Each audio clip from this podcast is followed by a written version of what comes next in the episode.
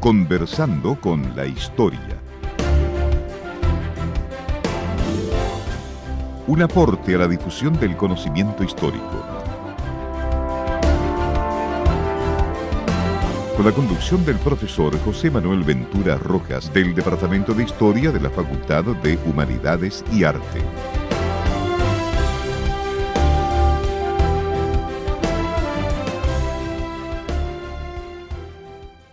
Muy buenas tardes, bienvenidos a una nueva edición de Conversando con la Historia. Como siempre, desde esta tribuna esperamos que los temas que traemos para ustedes sean de su interés, tanto la investigación de los profesores de nuestra casa de estudios como también de especialistas en este y otros centros de investigación y la recomendación de libro y material audiovisual siempre relacionado con temas de historia. Y bueno, esta tarde de nuevo tenemos a Montserrat. Muy buenas. Bueno, si yo siempre estoy acá, trato de estar acá. Exactamente. Muy buenas tardes a todos. Sobre todo en Navidad. Obviamente. Que no te perdamos para poder seguir disfrutando de las fiestas y hablar hoy en este caso de Santa Lucía, fiesta de la luz. Así que empecemos por el origen de este tema que como en la semana pasada en Sinterklaas queríamos hablar de, esto. Sí, queríamos hablar de otra forma de celebrar Navidad o celebraciones que están dentro de esta época de Adviento para eh, darlas a conocer y que la disfruten.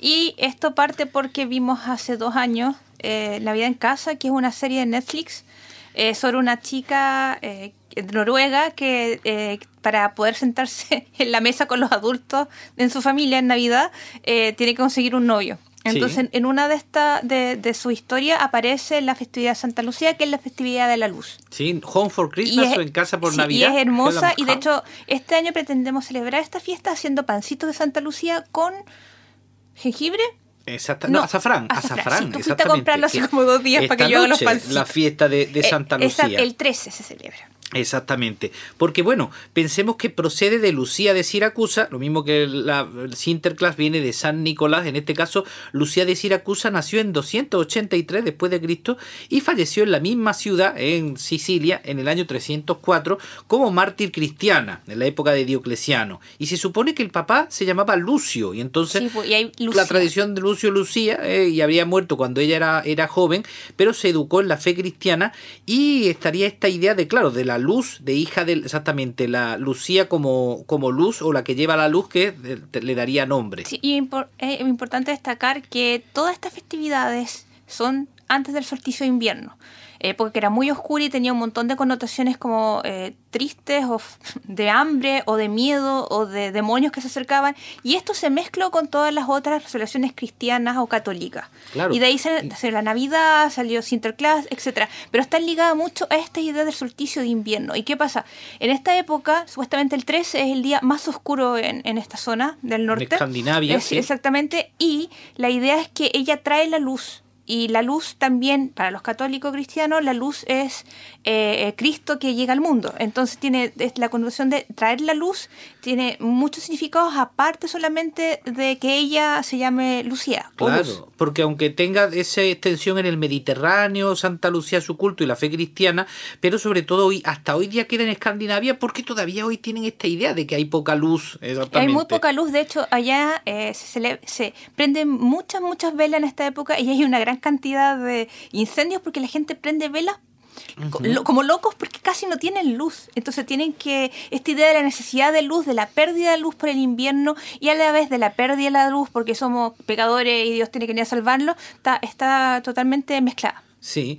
Volviendo a Lucía de Siracusa, se cuenta que su mamá estaba enferma y ella, la mamá había tratado de comprometerla para casarse con siempre, un joven pagano. Siempre los quieren casar con un joven pagano. Me pregunto si sí. tan feos como para suicidarse. Y ella entonces le dijo a la mamá que fuera a rezar a la tumba de Águeda de Catania para curarse de la enfermedad. Y como la madre sanó, entonces Lucía le pidió que la liberara de ese compromiso matrimonial y pudiera consagrarse a Dios y consagrarse como virgen, exactamente, hacer voto de virginidad, aparte de donar también su fortuna a los más pobres. Algo que nos parece muy muy raro ahora, pero en ese tiempo era estaba era algo importante. Claro, y la madre, bueno, se supone que accedió cumpliendo la promesa al haberse puesto mejor, pero cuidado, siempre hay que tener cuidado con lo, los pretendientes despechados, porque Exacto. claro, el pretendiente despechado con el procónsul Pascasio que tenía parece llegada y que no les tenía buenas a los, a los cristianos, pues la denunció. Era, era común en la época. La denunció, entonces la pobre eh, Santa Lucía fue torturada, fue mártir, pero antes de morir profetizó su canonización y su patronajo como protectora de Siracusa, así como también profetizó que caerían Diocleciano y Maximiano y luego llegó Constantino que protegía a los cristianos. En realidad eso es un gran final, profetizar la caída de los que se están condenando es algo muy, muy, muy bacán. Y bueno, eh, se supone que en el 313 se construyó un santuario dedicado a Lucía en Siracusa, que sería el lugar donde fue sepultada, y según la leyenda luego el general bizantino Jorge de Mariace trasladó este cuerpo de Siracusa a Constantinopla en 1039 y después en la Cuarta Cruzada, en 1204, el duque de Venecia habría llegado esos, esos restos de Santa Lucía de Constantinopla a Venecia, ¿no? depositándola allá, y ahí tenemos que entonces se habrían, las reliquias de Santa Lucía se habrían exactamente dispersado también entre la zona de Constantinopla y e Italia, tanto en el norte de Italia como en su antiguo sur, exactamente la zona de, de Sicilia y Nápoles. En el fondo no sabemos cuánto cuerpo de Santa Lucía llegó al final al lugar de reposo, porque como ustedes saben, en la Edad Media eran muy importantes las reliquias de los santos, especialmente una santa como ella, y había, se podías llevar tu, tu, tu, uñita, te podías llevar tu huesito, así como colgado para protección, así que dudo que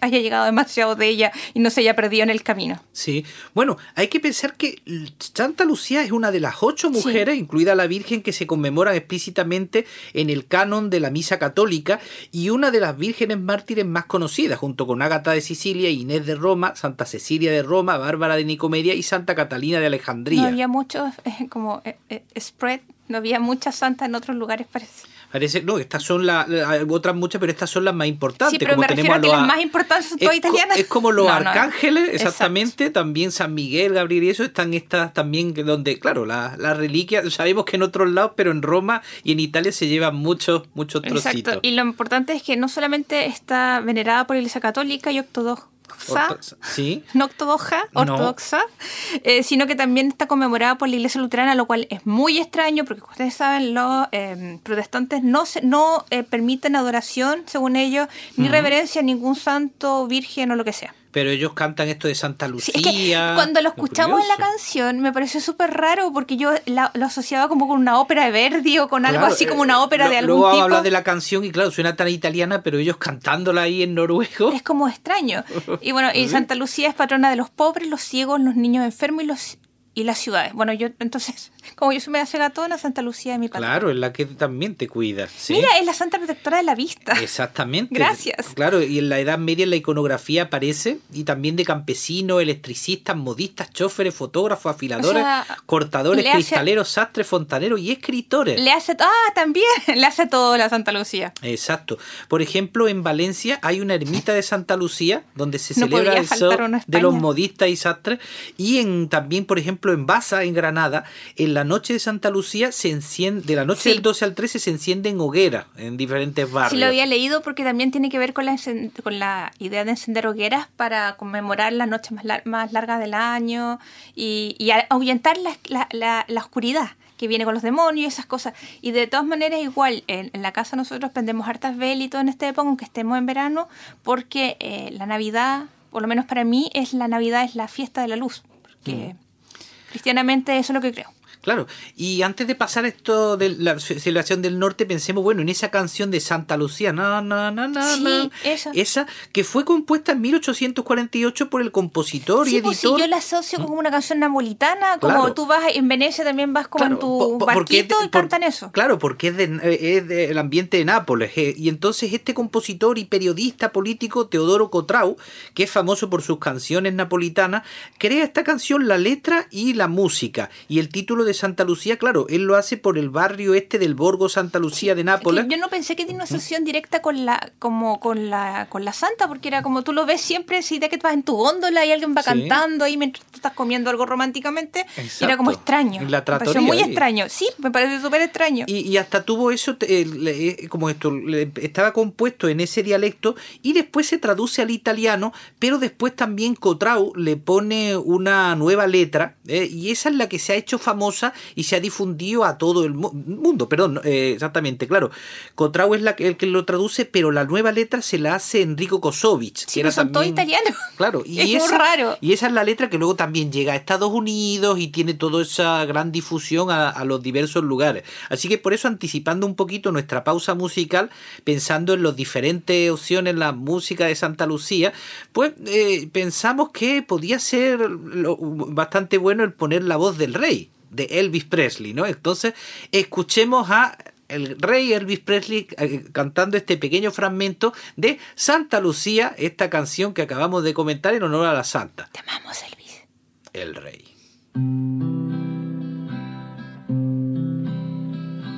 Sul mare luccica l'astro d'argento, e l'onda, prospero il vento, sul mare luccica l'astro d'argento, placida e l'onda, prospero il vento,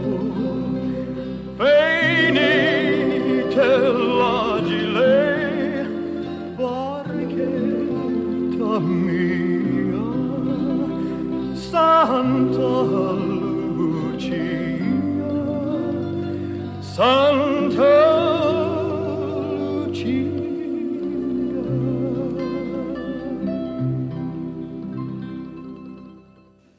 Seguimos en Conversando con la Historia, hablando con Montserrat sobre Santa Lucía, fiesta de la luz, después de haber escuchado al rey, a Elvis Presley, con esta magnífica eh, eh, canción Santa Lucía, eh, exactamente, que como decíamos, una canción del Risorgimento del siglo XIX.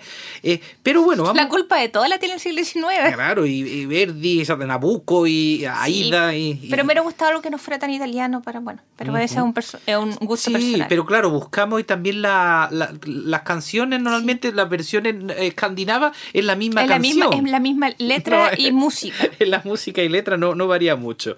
Así que bueno, eh, concentrémonos en lo que sería Noruega, Suecia y Finlandia, cómo ellos celebran esta fiesta de Santa Lucía con orígenes medievales. Exactamente. En Escandinava, Escandinavia, el comienzo del Adviento se marca por una serie de fiestas dedicadas a la familia, en la que se come y se bebe en compañeros, parientes, amigos y muchas velas y muchos juga al Luca. Sí, como vimos en esta serie de, de, Casa por Navidad de Home for Christmas, que ya desde comienzos de, de diciembre ya empiezan con varias cenas. Es que en realidad, la, sí, ellos empiezan, como todos los domingos, cenan. y así hacen el adviento. Es que para ellos es muy importante la familia, el, el, contacto de la familia, sobre todo en esta época es como oscura y es la base de su como felicidad o tranquilidad en un lugar tan tenemos que pensar que son, son estepas, o sea, son lugares súper... Que, eh, son como cinco días, perdón, cinco horas de luz. Exactamente, y es todo como súper árido. Imagínense cómo esa gente tuvo que sobrevivir durante años, años antes de la modernidad, y esto eh, eh, se refleja en esta fiesta.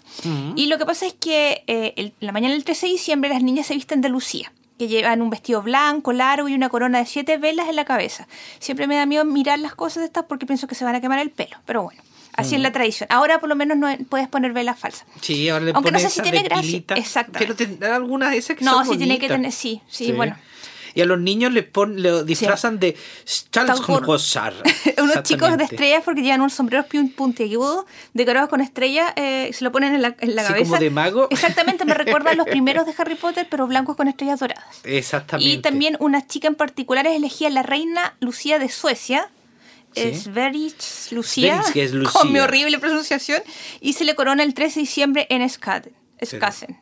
Suena muy bien. Lule, Lule, Montserrat. Que es como querida Montserrat. Sí, y los familia hornean estos pastelitos llamados Lushbulle, Sí. Bollos de Lucía, que es lo que la otra semana voy a probar y después le contaré, seguramente contaré aquí cómo salieron. Y generalmente tiene una forma de 8, así como, pero también de infinito. Sí, exactamente, con azafrán. Eso fue, sí. muy, eso fue muy nerd. Y se los comen después de cantar las canciones tradicionales. Y el pastelito tiene mm, azafrán y distintas otras especias, porque invierno y hace frío y hay que tomarlo.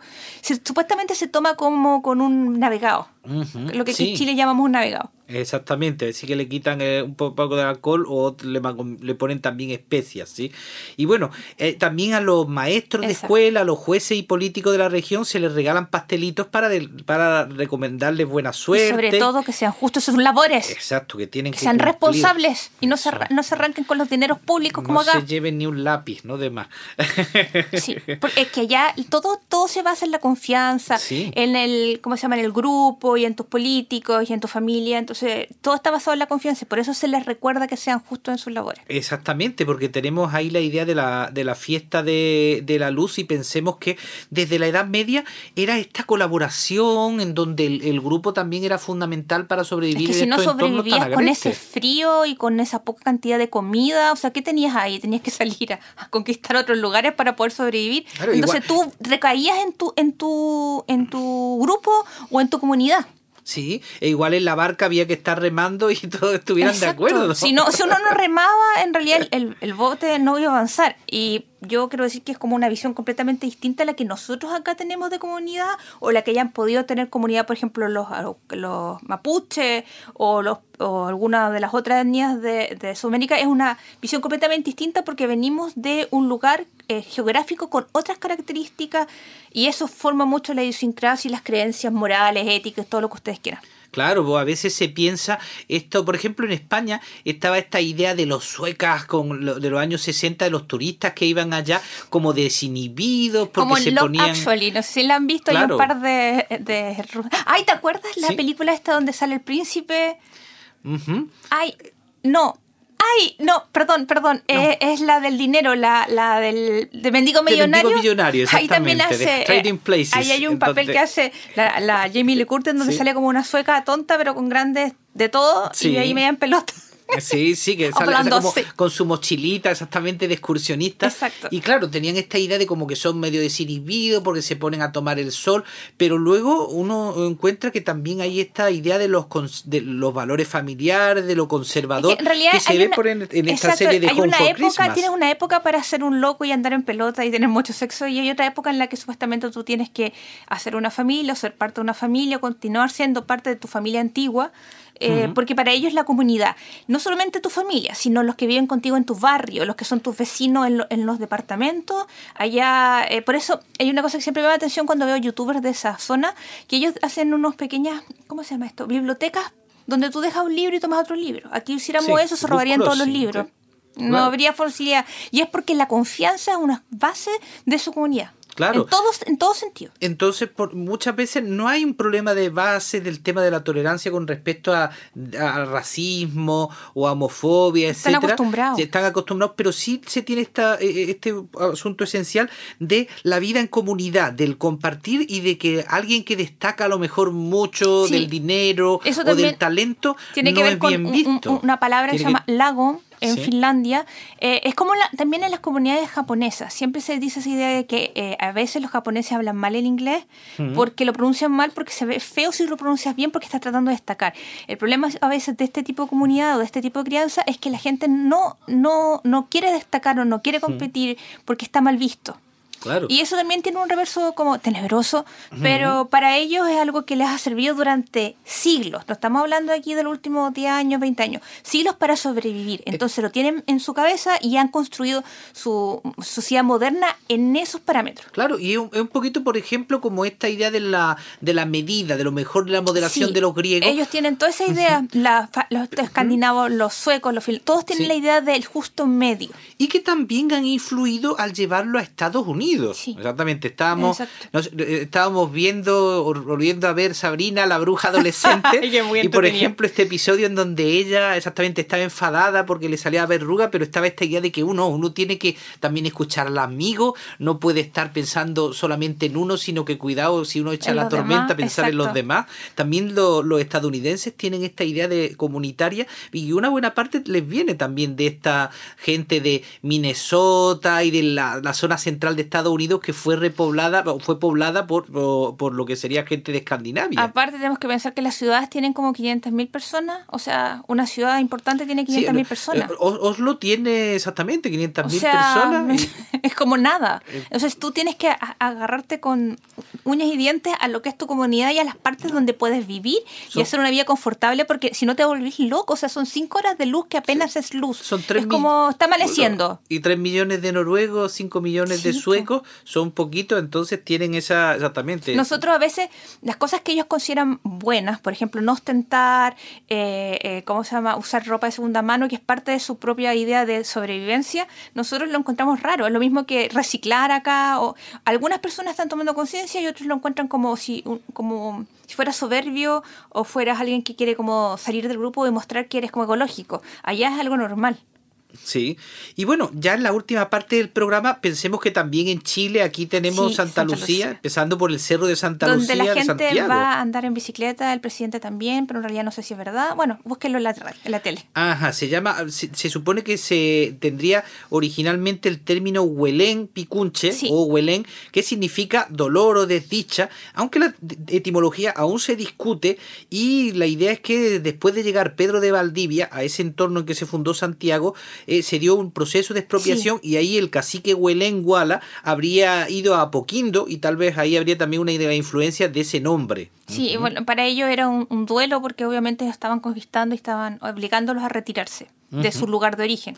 Claro, y este singular cerro exactamente se supone que tiene papel importante porque Pedro de Valdivia habría cruzado el río Mapocho el 13 de diciembre de 1540, el mismo día de Santa Lucía, aunque la fundación de la ciudad de Santiago de Nueva Extremadura. exactamente, de la Nueva Extremadura, habría sucedido Es que- el 12 de es que- febrero de es que una cosa es 1541. cruzar el Mapocho y la otra es como poner la primera piedra de una... A ver si sobrevivimos en este esta, esta reino más pobre y extraño de- del, del- del imperio español. Así que una cosa es cruzar el Mapocho, todos podemos cruzar el Mapocho posiblemente, pero no fundar una ciudad, así que se demoró un poquito.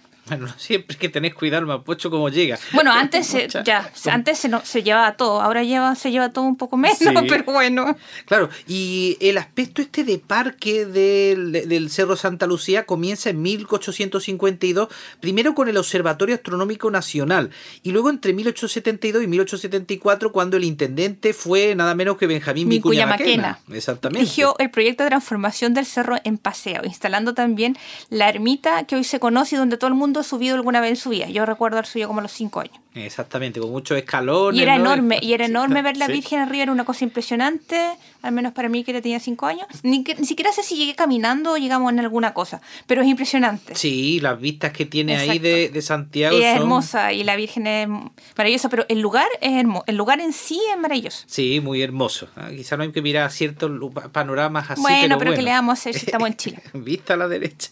Bueno, entonces, como, como cuando los Simpsons, ¿no? Que iban girando y se veían allí los tipos haciendo ejercicio. Bueno, hemos llegado entonces al final y las recomendaciones nos vamos a quedar sobre todo con citándonos a nosotros mismos. Sí, por favor, escuchen el programa anterior. El, de- el- el programa de- que dedicamos a Sinterclass y el programa de Conversando con la Historia que hicimos el 4 de enero de este año 2023 que titulamos Aún es Navidad Sí, y en que hablamos de muchas otras tradiciones en el mundo Exacto, de Navidad. porque la, el periodo, la periodo de la Navidad, el Adviento es una cosa y lo que esperamos los regalos es otra.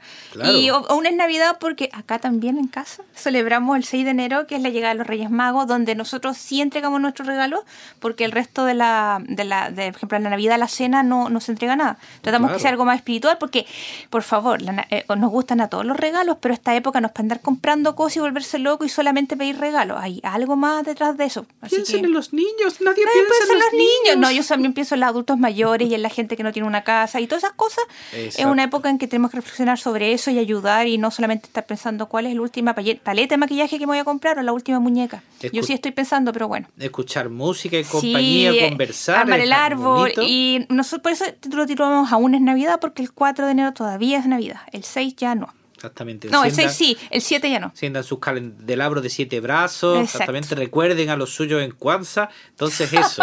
sí. Muy bien. O Robanucas también Sí, para no, los robots. eso, ah, es que eso es Futurama, no sé si alguien habrá entendido eso o será tan viejo como nosotros. Bueno. Pero saludos.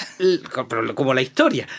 Saludos Entonces, a todos los que vieron Futurama y lo amaron. Les remitimos entonces al portal de internet, a los podcasts y sigan escuchándonos en el 95.1 FM. Así que les agradecemos el habernos escuchado y les emplazamos la semana que viene a un nuevo Conversando con la Historia. Hasta entonces, tengan muy feliz semana y muy felices fiestas. Muy buenas tardes a todos.